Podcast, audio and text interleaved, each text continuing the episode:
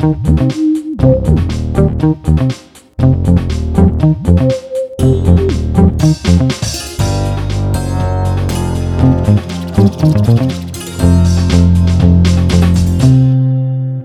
всем привет. Всем привет. Это новый подкаст Soundstream «Дневники Лоры Пауны» и мы, его ведущие. Меня зовут Митя. Меня зовут Маша. И вместе с вами, наши дорогие любители True Crime, мы обсуждаем самые интересные, самые любопытные, самые страшные, шокирующие, жуткие и так далее. Да, случаи из мира криминала. Мы пытаемся понять, что сподвигло тех или иных серийных убийц и маньяков делать то, что они делали. Рефлексируем, копаем, задумываемся, делимся впечатлениями. Ну, в общем, болтаем. Мы с виду очень милые и хорошие. И то, что мы интересуемся криминалом, как бы никак нас не характеризует. Как? Да, абсолютно. Но, в общем и целом, мы считаем, что это любопытная тема. Всегда интересно изучать то, что ты не в состоянии понять. Да. Как говорится, не стоит судить о человеке по внешности. И вот, Маша, я у тебя хотел как раз спросить. А как ты считаешь, вот насколько можно много сказать о человеке, человеке по внешности? Вообще ничего. Абсолютно. Тотально. Ноль. То есть вот даже про людей, которых ты знаешь миллион лет, Да. с которыми ты ходил в детский сад один, с которым ты прожил всю жизнь на одной улице. Я думаю, что даже, например, если ты живешь с человеком, в принципе, ты с ним живешь, это твой партнер, там, это твой любовник или муж, в какой-то момент ты можешь узнать что-то, что ты, в принципе, никогда не подозревал, не знал. Не знаешь никогда, какие скелеты в шкафу. Так вот, расскажу я тебе, Маш, такую историю. Значит, представь себе ситуацию. Семья. Обычная нормальная семья, родители, пятеро детей, все классно. Это было, значит, 15 января 74 года. 1974. Они просыпаются, завтракают, старшие дети идут в школу, а остальные остаются. Через какое-то время младший сын выпускает собаку из дома, ну так, просто погулять во дворе, дверь остается не запертой. Извини, мне прям надо знать контекст. Это вообще какая семья? Это Штаты. Вот, уже рисуется картинка. Да, вот да. уже дом, пятеро детей, такая обычная Да. американская семья. Совершенно достатка, даже собака. такой, да, пригород, ну, такой маленький город, небольшой. И вот, значит, в маленьком городке в этот дом проникает неизвестный.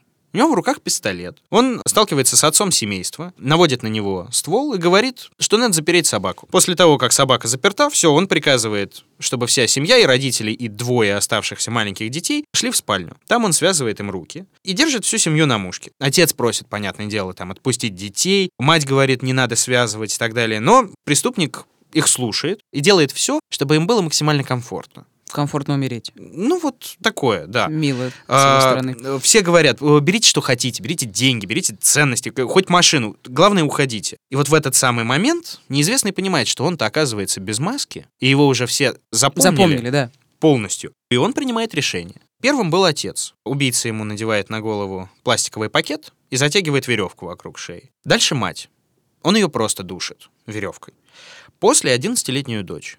Действует довольно быстро, потому что боится, что э, крики могут услышать соседи, и вообще действует довольно так. Ну, я так понимаю, что он нервничает Да, сильно, он нервничает. что слишком много косяков. Маску Он не надел. Вообще, ты сейчас здоров, рассказываешь, я вообще не понимаю, на- нафига он вообще пришел. Вот. То есть им двигало желание убить, но как э, это делается, он пока не, не понимает. да, он, какие он, вещи он не знает, делать, он действует делать. без какого-то выверенного По, по- сценария. по наитию просто, Да, да. причем настолько по наитию, что он даже не доделывает убийство до конца, потому что отец семейства проделывает дыру в пакете на его голове и приходит в себя. Тогда он оборачивает ему голову куском простыни, сверху еще один пакет. На этот раз очнулась мать следом. Ее пришлось душить ему второй раз. Блин, ну прям Ну, на, и на этот раз уже до смерти. Перед смертью она опять просит пощадить детей. Но убийца, завершив начатое, принимается за сына, за девятилетнего мальчика. Ему тоже пакет на голову, он оттаскивает его в спальню. А что с дочерью вот этой вот? Да, дочь очнулась, он э, тоже только заставил ее потерять сознание. Он снимает с нее одежду и затаскивает в подвал. Все, что могла сказать девочка, просто прошептать «пожалуйста, не надо». Он смотрит на нее и говорит «детка, не волнуйся, ты уже совсем скоро, уже сегодня, будешь в раю». Любят Вместе- какие-то да. фразы бессмысленные, красивые. Вместе со, своим, со своей семьей. После этих слов накидывает на шею веревку, вешает на канализационной трубе. Потом начинает мастурбировать. М, Ну, такая вот- Понятно. да. Дальше он идет по комнатам дома, берет какие-то небольшие совершенно ценности, отцовские часы берет, э, маленькое радио, и вот он как бы сам не понимает, зачем. Вот тут есть- странно, знаешь, я вот часто слышала и читала там, да, изучая вот эти все биографии бесконечных маньяков, что они очень часто забирают с собой что-то, какие-то личные вещи своих жертв. Да. И часто не понимают, зачем. Но это не грабеж. Это не грабеж, это не просто- ограбление, ничего. То есть у меня такое ощущение, что они теперь чем-то связаны, да, и это какое-то тоже извращенческое Сентиментальная сентиментальное штука, чувство, да. что вот это артефакт, с одной Мгм. стороны, да, а с другой стороны, что, ну, какая-то здесь есть толика сентиментальности, хотя какая толика сентиментальности вот, может быть в душе серийного да. убийцы. Ну и в конечном итоге он э, берет ключи от машины семейной, садится за руль и уезжает. А полицию вызывает старший сын, десятиклассник Чарли, который вернулся домой после школы, и он, уже будучи взрослым, неоднократно об этом дне рассказывал. Он вошел в гостиную, потом в спальню, увидел маму на кровати, папу на полу, и его жизнь изменилась навсегда. Он каждый день благодарит Бога за то, что не нашел Джои и Джози, брата и сестру, потому что как бы он с этим справился, он не знает. Посттравматический синдром, выпивка, наркотики, все, чтобы избавиться от этих воспоминаний. И фактически он так жил 30 лет. Кошмар. Кто это был убийца? Этот случай вошел навсегда в историю городка Уичита в Канзасе. Это была семья Отеро. Четверо жертв. Джозеф и Джули, родители, и дети. Джозефина и Джозеф-младший. И это были первые убийства, которые совершил маньяк Деннис Лин Рейдер под псевдонимом BTK. BTK. Очень Очень- странный псевдоним. Очень странная история. Он его расшифровывал довольно э, любопытно. Bind, torture, kill. То есть М, связать, связать, пытать, пытать, убить. убить, да. И, соответственно, 32 года он оставался на свободе. Ого, с 32 74 года. 32 года его ловили до 2006. На его счету 10 официально признанных жертв. Ты говорил про двойственность человеческой природы. Я так понимаю, что он был такой А, да. весь приличный, да? На самом деле, Деннис Рейдер был успешно женат, воспитывал двух детей, дочь и сына, получил весьма неплохое образование, даже несколько степеней у него научных. Да. А, Да, более того, его неоднократно отмечали за примерную службу родному городу. Он был президентом церковного совета и даже вожатым бойскаутов. Вот можешь да, себе это представить. просто идеальная такого картина. Никто в жизни человека. не подумает Да. о том, что он там Ничего. убивает кого-то. Ни жена, ни дети, ни тем более посторонние там соседи и кого бы то ни было. Фантастика. Родился Рейдер в 45 году. Обычная совершенно семья рейдеров. Отец работяга, на работе почти круглые сутки, мать домохозяйка и вот четверо детей. Он был первым. В своих воспоминаниях он часто рассказывал, что с отцом он очень даже ладил, отец был строгий, но справедливый, а вот мать почему-то вот в основном всегда была несчастлива. В основном смотрела телевизор, читала журналы и как-то детям особого внимания не уделялось при этом. Я так понимаю, что все-таки было что-то в его детстве, что ну, какой-то поворотный момент, может быть, или это была обида на мать, или в Как чем и у была всех. проблема? Да, все проблемы из детства. Был случай, о котором Рейдер вспоминал и вспоминал не раз. Однажды мать, вставая с дивана, зацепилась кольцом обручальным за пружину торчащую. Мгм. И сама она не могла освободиться, и поэтому позвала на помощь. Жутко перепугалась на тот момент, и в комнату забежал Деннис. И вот он увидел женщину, напуганную, которая не может пошевелиться, и просящую его о помощи. И вот эта картина засела у него в голове, наверное, навсегда. Мне кажется, что, наверное, это спровоцировало его на какие-то сексуальные фантазии. Беспомощная женщина, просящая о помощи. Он на это смотрит, да, как-то Да. может контролировать, Да. наверное, ситуацию. Фактически можно сказать, что это и определило весь его модус operandi, что называется, стиль действия. Какие ты говоришь иногда умные слова, Митя, Ну, ты а меня что, пугаешь. а что же делать? А, Ну и да, фантазии у него было много уже даже в юности, и всегда он сосредотачивался как-то на отдельных людях. Он сам на заседании суда над ним, он об этом рассказывал. Что появляется фантазия, я начинаю ее анализировать. Человек становится фантазией, я на ней сосредотачиваюсь, я ее прокручиваю, я засыпаю с мыслями о человеке. И в итоге получается как готовый фильм, только спродюсировать и снять остается. И как бы не важна уже ни цена, ни последствия. Это должно случиться, так или иначе.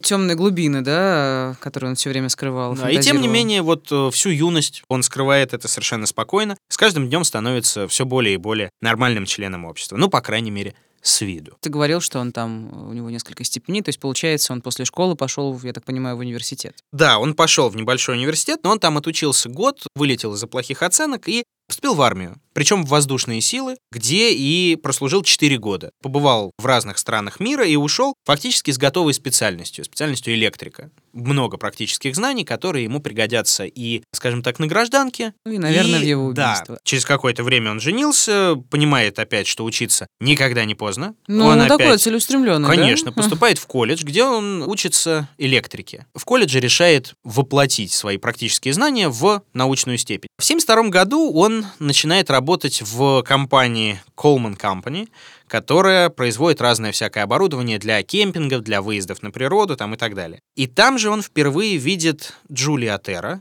которая станет его первой жертвой. Это вот та первая семья, самая Э, да, семья. А Джулия мать- это... мать мать. Мать, да, он видит? э, мать э, семьи. И некую Кэтрин Брайт, тоже, которая станет его будущей жертвой. Надо сказать, что 72 год штука довольно значимая для США в целом и для судебной системы США. Почему? А, потому что тогда Верховный суд рассматривал дело Фурман против Джорджии. Ну, там обычная была история, там грабитель, который ворвался в Мгм. дом и застрелил случайно хозяина. А, да, я что-то такое Вот. слышала. Да, его приговорили к смертной казни. была, да. После чего был большой резонанс, было обсуждение, и в результате выяснилось, что смертная казнь это на самом деле жестоко, а поэтому неконституционно. Поэтому давайте всем массово отменять. Фактически был введен после этого мораторий на смертную М. казнь, но э, Там же не каким-то все образом- штаты, наверное, да, да, они же да? по-своему как-то у них все это, кто сохранил, кто не сохранил, кто заново ввел, но в результате штат Канзас, где все это происходило, он отказался от смертной казни вплоть до 94 года. М, Понятно. этому мы еще вернемся чуть Ну, да-да-да, уже интригует. Да, 74 год, о котором мы уже говорили, первые жертвы, причем сразу четыре. Жертвы семья Отеро. Джулия Отеро, как Рейдер рассказывал, она стала его первым проектом. Да, вот свои Модное слово проект, Конечно. которое мы да, сейчас все время употребляем. Разумеется. Свои убийства Рейдер как раз называл проектами, своих жертв — целями. К ним он всегда искал особый подход, очень методично отслеживал, искал информацию, например, в библиотеках, в мэрии, все контактные данные, все адреса проживания, школы, куда ходят дети и так далее, и так далее. До убийства он неоднократно приходил под э, окна к семье Отеро, смотрел, как они живут. Там же он увидел младшую дочь, Джозефину, которая тоже стала объектом его фантазий, каких бы то ни было. М, Вот. Но, тем не менее, он совершил убийство очень неопрятно. То есть у него не было, Да. наверное, плана на тот момент. Он не знал, как быть. А. То есть он знал, что есть фантазия, он знал, что с ней нужно сделать, но он не знал, как именно. И вот этот вот у него почерк появится гораздо позже, надо М. сказать. Ну вот из наиболее осознанных вещей, которые он сделал в тот день, перед тем, как войти в дом, он перерезал телефонные провода. А, ну Он это знал- разумно, да. Он знал, где находятся телефонные провода, знал устройство проводки, знал, что именно резать, потому что Ну да, он же электрик. Да, это ему помогло. Да, чтобы никто не позвонил в полицию, как минимум. С собой у него, кстати, был так называемый headcat, ударный набор. Это пластиковые пакеты, это веревки, скотч, нож и пистолет. М, И, Экипировка. и получается, после убийства семьи Атера у полиции осталась только одна зацепка. Это, к сожалению, образцы спермы из подвала, где была привязана э, Джозефина, да? Вот. Маленькая А все остальное он методично стер и не оставил после себя ни следа, ну, кроме. М, Три месяца спустя, это уже апрель того же 74 года, он обратил свое внимание на Кэтрин Брайт, новую жертву. Это, получается, уже пятая его жертва. Девушке был 21 год всего, и на этот раз он вообще пошел не по сценарию какому бы то ни было, допустил очень много ошибок. Провода он не перерезал, выломал окно, вломился в дом. Как-то много очень шума. Как-то истерически. Абсолютно. Кэтрин он схватил, начал привязывать ее к стулу. И в этот момент он понимает, что в доме кто-то есть еще. В комнату врывается брат. Это был вот 19-летний Кевин, брат жертвы. Его атакует. Несмотря на то, что Рейдер старше, он сильнее физически. Двое молодых людей, оказывающих яростное сопротивление, он понимает, что он не справится. И поэтому он, как он рассказывал потом на допросе, он делает как Джон Уэйн. Он достает пистолет, и он стреляет. Два раза он выстрелил в Кевина, в лицо и в голову. Потом он принимается за Кэтрин. Он ее ударил ножом 19 раз, Господи. а потом сбежал. Девушка смогла даже доползти до телефона и вызвать полицию. А такой вопрос, он э, не изнасиловал ее? Вообще он насиловал своих жертв? Вот. Самое главное. Никаких следов насилия. То есть он просто мастурбировал? Да. Как вот в случае с Джозефиной осталась сперма. Да. А почему он не насиловал свою? Это же такая супер, э, ну, как бы, э, овладение человеком. Ты не просто его убил, ты его еще и Да. надругался. Это же, ну, практически Да. все маньяки так Но делают. на самом деле это довольно-таки даже отличительная черта некоторых маньяков-нарциссов с высокой долей инфантильности. Это вот и выбор детей в качестве жертв, это и неприязнь сексуального насилия именно, это просто удовлетворение своих фантазий. Без какого бы то ни было... Очень странно. То есть, получается, просто его фантазия заключалась в том, чтобы кого-то, по всей видимости, либо, ну, удушить, да? Да. Удушить, И связать, ему связать, этого- пытать, ему этого убить. хватало, да. Ему этого хватало. И получается, когда патруль приехал, девушка была еще жива. Кэтрин, да? Да. Она она, к сожалению, скончалась в больнице. И после этого, удивительная история, на три года убийства прекращаются. На три года. А почему? Он типа затаился или что? Он Ну вот, испугался э, или... Поначалу да, но потом взыграло. А дело вот в чем. Спустя какое-то время некий неизвестный связался с полицией и говорит, да, это я убил семью Атера. Да, И я был не один, я был не один, и мне еще э, помогали двое сообщников. Рейдер, прочтя в газете о том, что да, есть сознавшиеся, и они как бы связались с полицией. Как Он- же так? Это же я убил, Это да? же я! Он заявляет о себе. И вот так появилось на свет первое письмо в полицию. А, то есть это в нем проснулась эта дикая тяга к публичности, да, Да, вот к этому да. всему. Я хочу всем рассказывать, как я убиваю людей. Да. Он позвонил в редакцию местной газеты Wichita Eagle и посоветовал репортеру сходить в публичную библиотеку. Там Мгм. взять учебник по машиностроению, и вот там было аккуратно положено письмо. И там были как раз описаны подробности места преступления, подробности, которые мог знать только сам преступник. Подписался ваш действительно виновный. И постскриптум, где он впервые сформулировал свой псевдоним. Написал, поскольку сексуальные преступники не меняют свой модус операнди, А, это то самое умное слово, М, да. которое ты употребляешь. действия, да? Да. Или по природе своей не могут этого сделать, то я и не буду менять свой. Кодовым словом для меня будет «свяжи их, пытай их, убей их». Bind them, torture them, kill them. BTK. И вы увидите его снова, оно будет написано на следующей жертве. Написано, в смысле, он написал вот это или что? Кое-где он писал, причем иногда даже на веревках, которыми душил своих жертв. А, Ну понятно. В общем, оставлял свои И подпись. отметины. Подпись, кстати, стилизованная. а, Буквы BTK. Первая буква стоит нормально, остальные наклонены на 90 градусов, как бы образуют человека. Буква B была выполнена в форме такой схематической женской груди. М. И удивительная история, что про этот деталь знали только несколько расследователей. И когда поперли подражатели многочисленные, которые начали тоже Это подписываться BTK, конечно, что у него которые начали говорить, да, об этом, обо всем, они узнавали подделки по этой подписи, которую никто больше не знал. М. Ну вот, и в это же самое время у Рейдера рождается сын. Все хорошо, он живет как примерный семьянин, учится в университете Уичиты, поступает заново на новое... Опять? Да, да. Какой классный. А, по направлению применения норм права. Вот такая вот история, что-то связанное, по-моему, с юриспруденцией, но вот такое. И более того, он ходит на а, классическую американскую литературу и фольклористику. Ну, по крайней мере, он посещает. Слушай, какой разносторонний, да? А то, в общем, ну, все-таки крайне умный человек. Ну да, При перед нами при такой этом. пример типичного, ну как бы типичного, да, и, и были же в э, истории всякие образованные маньяки, типа того же самого Чикатила, да, вполне образованные интеллектуалы. Да. И получал от этого большое удовольствие и даже находил себя в этом, потому что, по крайней мере, ходил на лекции к известному литературоведу Пи Джей Уайт, которая разбирала народную песню «Oh Death». И это Народную американскую песню. да? народная Мгм. американская песня. О, смерть! О, смерть. О, смерть! Да. The children's prayed, the preachers preached, time mercy is out your reach. I'll fix your feet so you can't walk, I'll lock your jaw so you can't talk. Close your eyes so you can't see this air, come go with me. Oh, death, oh, death, can't you spare me over till another year? И вот эта вот песня ему запала в душу особенно. А как именно, мы узнаем чуть позже.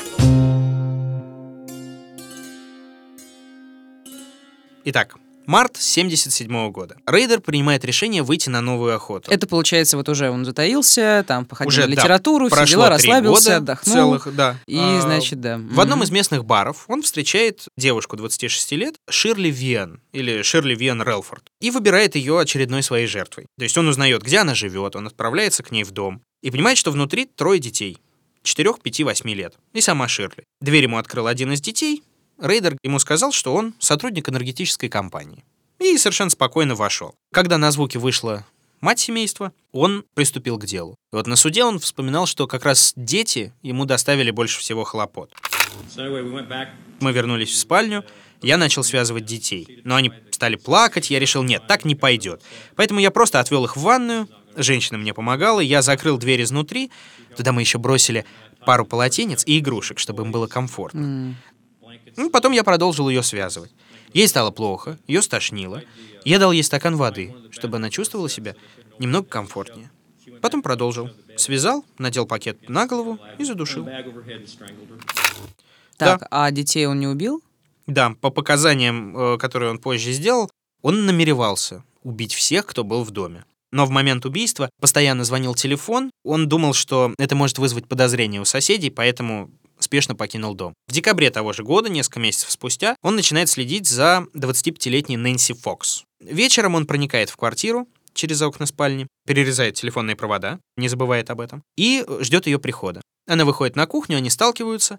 Рейдер достает пистолет и спокойно говорит, что он ее собирается связать и изнасиловать. Та не сопротивляется. Она в ужасе. Когда маньяк ее привязывает к кровати и раздевается сам, он признается, что это он, тот самый человек, который убил семью Атера. И здесь ему было важно, да, сказать Конечно, о том, что это конечно, же я. ему нужно признание в ее глазах хотя бы. М. После этого он ее задушил. На следующее утро после убийства он, кстати, зашел в телефонную будку, набрал 911 и сообщил о своем преступлении. И запись этого звонка много лет после этого будет курсировать по разным э, СМИ.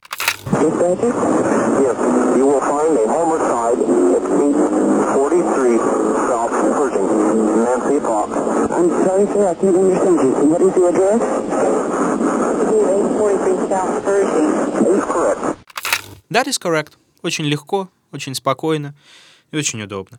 А, Соответственно, следствие довольно шустро установило, что да, новые убийства и BTK связаны, и Уичета снова погрузилась во тьму. А BTK в это время отправляет в местную газету поэму, посвященную Ширли Уэм. А Ширли Уэм это Это кто? вот э, его А, э, это вот, э, предыдущая, предыдущая жертва, жертва, перед да. Нэнси Фокс. Поэма действительно в скором времени была опубликована, и это была вариация, его личная вариация народной песни «Oh Death», о которой мы, собственно, и говорили. Примерный перевод вот что-то такое. «Я заткну тебе рот, и ты не скажешь ни слова.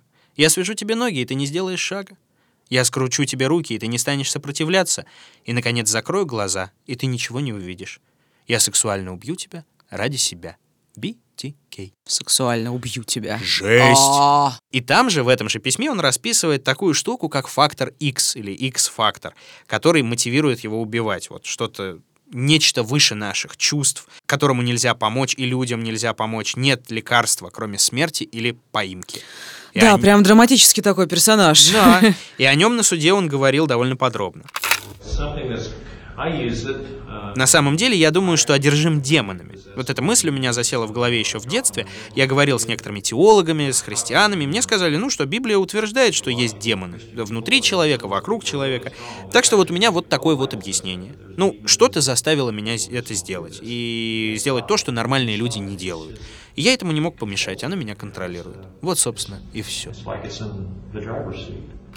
И вот после этого Рейдер затаился на целых пять лет. Слушай, так странно, то есть, получается, он совершал свои преступления в течение 30 лет, да? Но почему он делал такие большие перерывы? То есть, он нуждался в отдыхе или зачем? Или Почему? что-то отступало внутри Что-то него, отступало, может наверное, быть. то есть цикличность какая-то у него Наверное. была.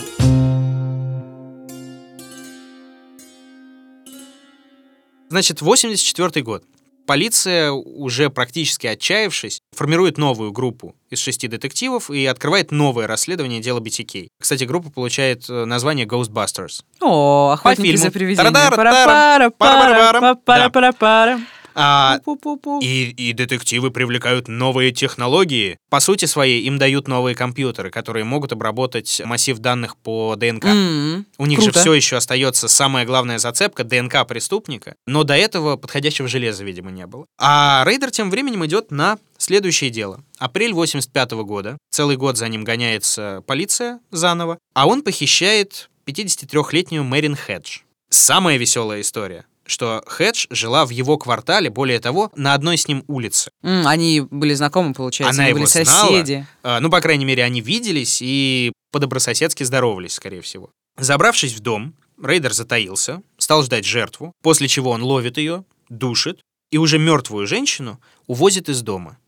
Он перетаскивает тело в багажник ее машины и отвозит в церковь. А зачем? В церковь, во-первых, как бы. Что... Зачем? Что? Безумие. Потому что в церкви он себя чувствовал как дома, потому что он уже президент церковного совета, и потому что он знает там каждый дюйм. Он делает там несколько фотографий на полароид. А затем вывозит тело на обочину дороги и прячет ее там. Ее найдут где-то спустя неделю после убийства. И дальше, я так понимаю, он продолжает убивать или... Да, он продолжает убивать. Правда, год с небольшим ему понадобился, чтобы выйти на следующее дело. Новой жертвой в сентябре 86-го стала Вики Вегерли. Ей 28. Он ее выследил, подошел к дому и представился работником телефонной компании. Девушка его впустила, он нацелил на нее пистолет и спокойно сказал, что собирается ее связать. Когда девушка начала все-таки сопротивляться и кричать, он решил действовать по обстоятельствам, взял то, что лежало рядом, нейлоновый чулок. И вот нейлоновым чулком он ее и задушил. Так мило, что он как бы перед тем, как совершить, э, в общем, убийство, говорит, я тебя сейчас убью, там, да, А дает стакан воды, Все по сценарию. как как-то Да. очень вежливо ведет себя он, со своими он жертвами. очень хорошо к ним относился. если да, можно, можно так, так сказать. Вот. А, Соответственно, он говорил о том, что дом он покинул, потому что пришлось действовать довольно шумно. Пока она лежала без чувств, я сложил ее одежду в кучу, сделал несколько фотографий с ней, кажется, три снимка. Потом она пришла в себя и подняла шум. Она говорила, что сейчас муж придет с работы. А, На заднем дворе начали лаять собаки, и я решил уходить. Все-таки, знаешь, какой-то он такой э, не хладнокровный, не совсем хладнокровный. Ну, есть вроде как, да, он какой-то Нервничающий, чувствительный, нервничающий, да, все-таки он не уверен в себе, провала, ну как да, бы вот немножко. нарциссы, они же часто бывает, что они дико неуверенные в себе Да. люди, как бы, которые как раз вот э, компенсируют свою неуверенность. И при этом Рейдер не знал, что в доме еще был двухлетний сын Вики. Он все это время был в гостиной без присмотра. А самая тоскливая история, когда домой вернулся муж, Вики была еще жива, он вызвал скорую, и для него ситуация сложилась вот прям максимально плачевно. Убийцу не могли найти, алиби у него вроде как было, но его бездоказательно вся округа начала считать убийцей своей жены. Блин, да ладно. Да. И 18 лет после убийства он все еще жил с тем, что, скорее всего, он убил свою жену. И никто Блин, ему не как верил. отвратительно. Я так понимаю, что не было никаких прямых улик, ничего не указывало на это. Ничего. Причем вот с Вики Вегерли это вскрылось только спустя много-много лет. Бедный. Бедный мужик, Да. конечно. Вот. И, наконец, последнее убийство, десятое. Долорес Дэвис, 62 лет. Это был январь 91-го. Он как раз окончательно приходит к выводу, что пожилые цели самые уязвимые. Э, Легко, да? Да. Легче всего А, их убить. И э, решает обезопасить себя максимально. Он едет с бойскаутами на пикник с ночевкой. М. Ночью, когда все ложатся спать, он ускользает незаметно из лагеря и подъезжает к дому Долорес. Он дожидается, пока женщина уснет, смотрит через окно, как она читает в книгу в своей постели. А потом делает странную вещь. Он берет бетонный блок, который лежал на заднем дворе, и разбивает стекло в задней двери. Очень странный. Слушай, почерк Да. у него какой-то абсолютно хаотический. Никакой, да, Зачем? вот- Какой смысл? Ну, если до этого был э, как бы какая-то логика в том, что он там перерезал телефонные провода, то здесь, а, почему бы ко мне Да. не швырнуть бетонный блок в заднюю Да. э, дверь? Да уж. Вот, собственно, Долорес выходит на шум, он ее связывает и душит, после чего рисует. Блин, То есть вот слушай, к- это очень странно. В дополнение к образованию, в дополнение к э, Поэмам, поэмам, письмам, он еще да? ее и рисует. Причем, Еще на э, полароид снимает. Причем по рисункам, да, вполне. Да. Чуть позже А ты Рейдер- видел рисунок, кстати? Э, Да. И Но как, он, э, нормально? он мультяшный, но подробный. Да уж. Ну и жутковато, конечно, это все выглядит, учитывая, да, изображенное. Он вытаскивает тело на улицу, кладет в багажник машины, а дальше оставляет у озера близлежащего. Затем он возвращается в дом, избавляется от всех отпечатков и опять возвращается в лагерь байскаутов. Типа но на не было, следующий да, день, алиби? Да, но на следующий день он не выдерживает и возвращается снова туда, где он оставил тело. Зачем? Сфотографировать. Не забывай, ты он же мой. фотографирует. Пару месяцев спустя он делает еще несколько фотографий на полароид, на тот же самый, на этот раз себя самого. То есть он надевает маску, даже красит ее косметикой, переодевается в женское платье и фотографирует себя в повешенном виде, якобы, в могиле и так далее. И очень, очень много снимков его в виде своих жертв. Это прям арт-проект, слушай. Да, а да. в- за- за- за- зачем, как это можно объяснить, почему он это делал, зачем? Ну вот знаешь, тут тоже отмечают, что это довольно-таки нормальная история для психопата. Я понимаю, как это звучит. Нормальная история. Ну, Психопат. да. Да. Э, Короче, это как э, нечто вроде отождествления себя со своими же жертвами и желание вот побыть на их месте, выработать какую-то новую фантазию. Это тоже, насколько я слышал, довольно распространенная штука. И вот десятое убийство совершено, и рейдер затаится по-настоящему надолго. Он даже в одной из газет, кстати, написал письмо, что собирается покончить с собой и вроде как серьезно намерен. 91 год, ему получается 46 лет. Три месяца спустя после последнего убийства, вот он как раз как бы выходит на пенсию. Он Мгм. устраивается в городской совет, где он занимается вопросами отлова животных, например. Будет там работать 14 лет и работать совершенно безупречно. И за эти 14 лет, понятно, никто ничего не... Никто ничего не знает. Да. Э, Он с 15-летним сыном формирует подразделение бойскаутов, мэр вручает ему награду, в церкви его боготворят. Все отлично. Примерный семьянин, тихий служащий и прекрасный отец. Вот о нем, по крайней мере, дочь так говорила. У У него было нормальное детство. По большей части он был хорошим отцом. Мы ходили в походы, на рыбалку, гуляли с собакой, вместе строили домик на дереве, ходили в церковь по воскресеньям. Обычная американская семья. Да.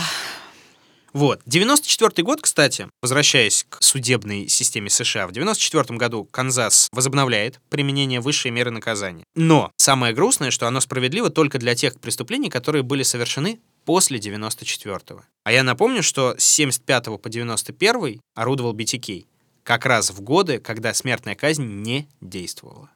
М, то есть получается, что он не, Он не подпадает. не подпадает. не подпадает под смертную казнь. Да уж. И вот, январь 2004 года. Местная газета публикует заметку о том, что со дня смерти семьи Атера прошло 30 лет, и до сих пор BTK не пойман. Вечером того же дня Рейдер заявляет о себе вновь.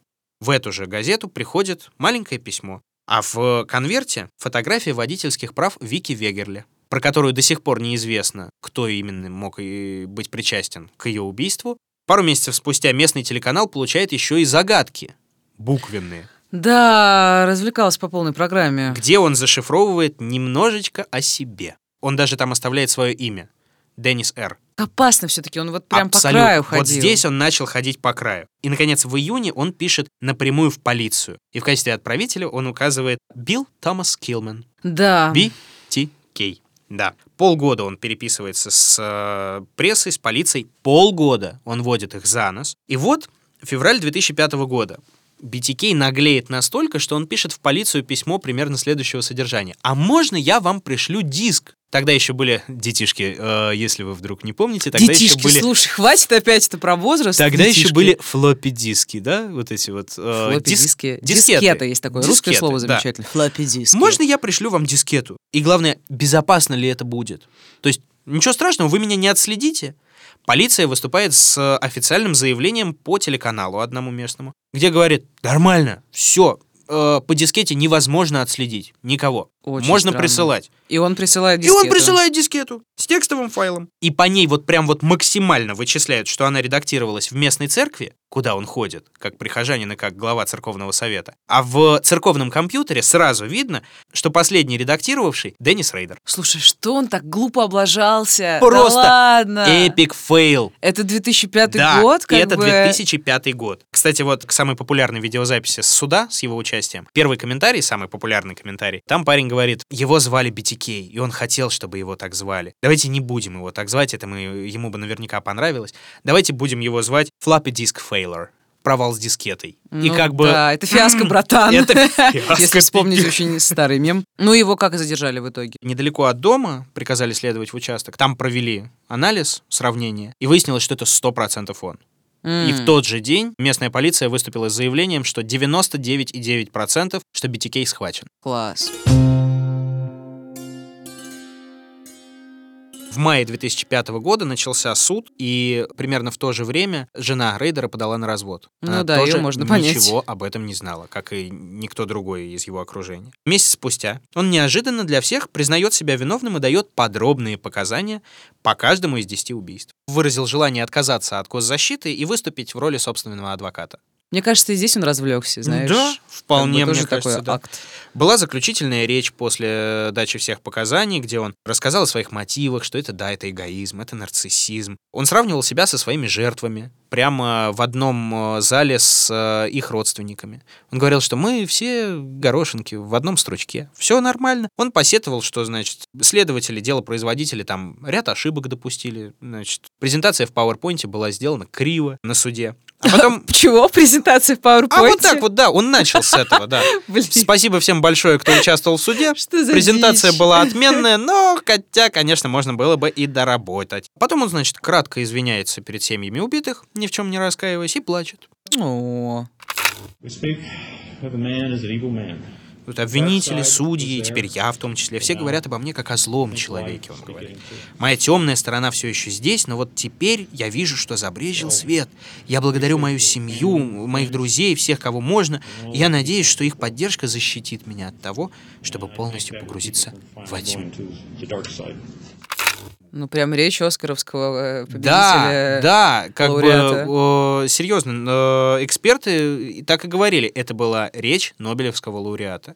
И вот эти крокодиловые слезы, которые должны быть обязательны, Конечно, э, конечно. они были э, прописаны в Ну, сценарии. это похоже на его. перформанс какой-то. Да. Он реально, я вот просто слушаю, Вот опять же, я а, вижу очень много проявлений какой-то его такой типа творческой натуры. То есть он любил рисовать, любил фотографировать, как бы арт-проекты, все на свете и так далее. Это тоже, мне кажется, была часть его Да. большого проекта под названием BTK. Да, и абсолютное отсутствие раскаяния какого бы то ни было. Ну, конечно. Ну, соответственно, да, суд закончился десятью пожизненными тюремными сроками, без какого-либо шанса на смертную казнь, естественно. Но хотя бы ему дали еще 175 лет заключения без права на УДО. М. Это было максимально жесткое наказание, которое из всех возможных. Вот что только можно, то ему и дали. И он жив до сих пор, вы знаете. Да, да, Да. ладно.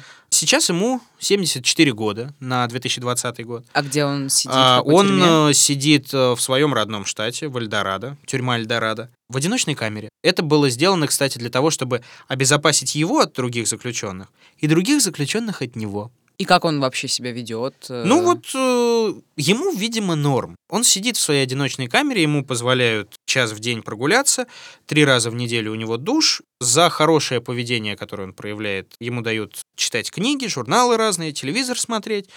Ему до сих пор пишут фанаты. Он активно отвечает. А фанаты, между прочим, в большинстве своем женского пола. Господи, боже мой, фанаты. Какой мужчина, понимаешь, мать? Вот все. А, действительно, какой мужчина. Ну и того. А, 31 год преследования. Да. 31 год пряток от полиции, 10 жертв. И в то же время абсолютно ничего схожего с жестоким убийцей в реальной жизни. Вот так вот мы и живем. Через пять лет после вынесения приговора э, начали уходить э, на разных аукционах его личные вещи. В частности, с аукциона ушел рисунок. Э, тот самый, да? Нет, не тот самый, другой. А. А рисунок, который сделал Рейдер, где он нарисовал вот этого самого X-фактора. Как он его видит. А, образ Такое, э, да, того, что заставляет его вот это, да. делать свои А, между прочим, за него отвалили э, 3000 долларов. Нормально. Потом еще нажиться, то есть это вообще тоже классная бизнес-модель, да? Про Потом бизнес-модель? нажиться, да. Подожди, про бизнес-модель А. самое классное. Продали на одном из таких аукционов конверт, к которому мог прикасаться BTK, то есть даже не то, что прикасался, а прям мог Безумие прикасаться. какое-то просто. 300 баксов. А вверх просто цинизма по 25 бачей уходили пакетики с грязью из его двора. А, кусок грязи из двора. И Можешь расходились, себе- как горячие пирожки. Я, я не могу себе нарисовать психологический портрет и вообще представить человека, который... Я хочу купить кусок грязи из двора чудовищного маньяка, который Великолепно. 30 лет, значит, орудовал, да, убил 10 человек ужасным образом. Класс. Ну, Да? я все-таки... Здорово, великолепно. То есть это культ реально. Да, да, это вот какая-то такая легкая повернутость, которая нам, я надеюсь, не грозит. А Мне кажется, уже, поздно. Ты с таким вдохновением... записывая, да, Да, с э, таким вдохновением мне рассказывал, да, про, значит, BTK, а про все-все-все, значит, ну нет. Ну, понятное дело, что история-то интересная, народ любит, поэтому очень много документальных фильмов, очень много телеспешлов, э, различные интервью, в том числе и с дочкой. Кстати, небезызвестный Стивен Кинг написал рассказ «Счастливый брак» он называется. Читайте, рассказ не очень большой, А, по мотивам, наверное, По да? мотивам, да. Он там э, изложил историю женщины, которая в счастливом браке, прожив 20 лет, узнает, что ее муж маньяк. В основу этой книги легла история скорее жены BTK, чем самого. Мгм. Ну Вот. да, как бы драма женщины, которая жила с человеком, который а, делал то, что он делал. Вот. А в прошлом году дочь Рейдера, э, Керри Роусон ее зовут, она выпустила книгу. Дочь Ой, это тоже так убийцы. симптоматично, блин. Да. Она там описывает, естественно, взросление с ее отцом, внутреннюю борьбу, как она опознала, что рядом с ней жил монстр и вот так далее, что у нее было нормальное детство. И, и в принципе, ее э, помотало «Будь здоров» по средствам массовой информации. Слушай, мне такая мысль пришла в голову. Вот мы с тобой в прошлом эпизоде обсуждали Александра Комина, этого Да. рабовладельца. Его последняя жертва, та, которая выжила, она скрывалась от всех, она меняла фамилии, она всячески открещивалась, да. В общем, люди, которые так или иначе были причастны, они скрывались. А тут наоборот. Да, тут То как есть раз это совершенно всё другая культура. Люди выпячивают, рефлексируют, опять же. Так что вот такие вот пироги, Мария. Да. Развеселая и немножко грустная история. Ну да, но, конечно, мне очень понравилось, ну, как бы в каком-то Да. контексте, да, что он, да, к- действовал как художник. Ну да, да. Так, и- ну, такой очень клевый типаж, ну, любопытный для, для изучения, во всяком случае. Но так делать плохо. По возможности избегайте этого. Это очень важно, конечно. А с вами тем временем был а, подкаст «Дневники Лоры Павловны». Меня зовут Митя. Меня зовут Митя. а, И тебя зовут Митя. Вот как хорошо. Прости, прости, подожди. Да, это меня зовут Маша, его зовут Митя все еще. Да, замечательно. Так, подписывайтесь на уведомления, чтобы не пропустить новые случаи и новые выпуски. И новые подробности из э, замечательного криминального мира, из которого можно черпать а, всякие адские истории. Слушайте наши новые выпуски в мобильном приложении SoundStream и на любых удобных э, вам площадках. Мы очень-очень ждем от вас фидбэка, обратной связи. Пишите, что думаете, предлагайте кого-то, о ком стоило бы поговорить. Конечно, будьте осторожны. И будьте счастливы.